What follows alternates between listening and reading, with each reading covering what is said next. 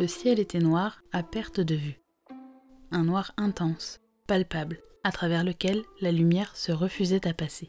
Mélodie, assise sur le toit de sa maison, cherchait à repérer les nuages.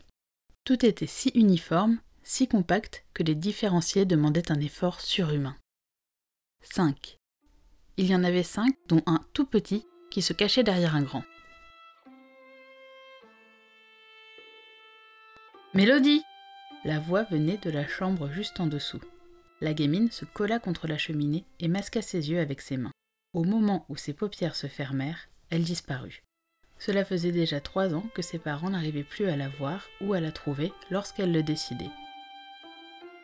Sa mère disait qu'elle avait volé sa magie à sang. Mélodie n'aimait pas quand elle parlait de ça. Ça n'était pas sa faute si sang était handicapé. Elle ne pouvait pas lui avoir fait de mal dans le ventre maternel. En tout cas, elle ne s'en souvenait pas. Pourtant, elle aurait pu s'en souvenir. Elle se rappelait de tout, depuis toujours.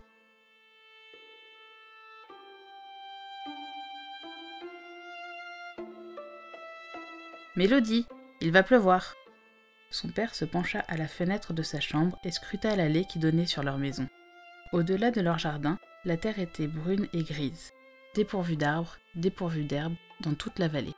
Une terre presque morte, aride paysage dans lequel il ne trouva pas de traces de sa fille. Plus loin, les lumières du village s'éteignaient les unes après les autres. Mélodie, il faut fermer la maison. La pluie arrive, elle sera là dans une minute, lança-t-il d'une voix forte. Je suis sûre que je peux me cacher, répondit Mélodie d'une toute petite voix. Non, on en a déjà parlé, chérie. Le père se hissa sur le toit sans difficulté. Mel.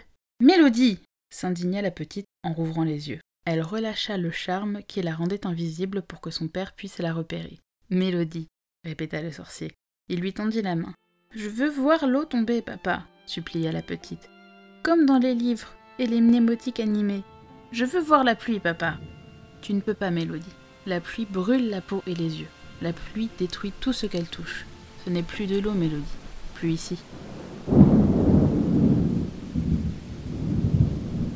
Son sourd se propagea dans les airs. Le père, pressé, s'avança vers la gamine et posa sa main sur son épaule. Il les transféra tous les deux à l'intérieur de la maison. Mélodie s'écarta de lui. La cuisine. Il avait choisi de les faire apparaître dans la seule pièce dont la fenêtre était condamnée en permanence. Papa râla la fillette. Mélodie s'enfuit en courant droit vers le salon. Elle enjamba la table basse et franchit le fauteuil avec toute l'élégance et la grâce de ses huit ans.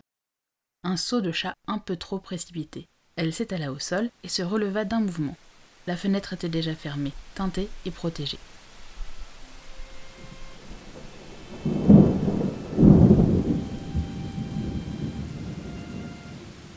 C'était sa mère qui supportait les défenses qui leur permettaient de vivre ici malgré les cataclysmes.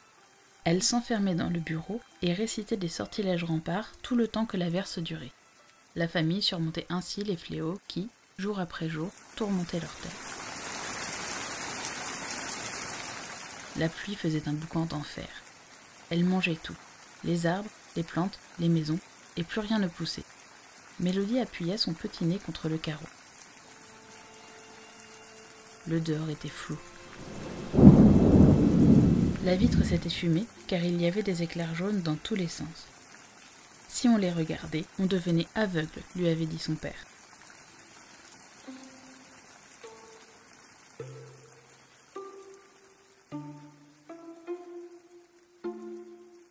Un gamin de son âge passa la porte du salon.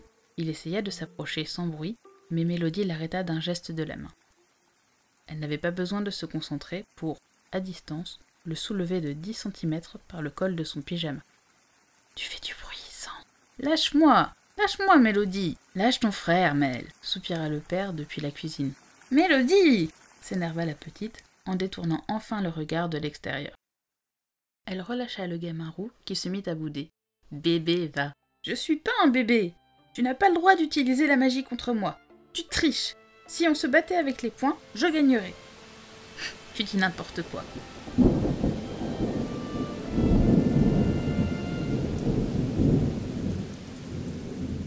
À table Les mots magiques. Les enfants se précipitèrent vers la cuisine.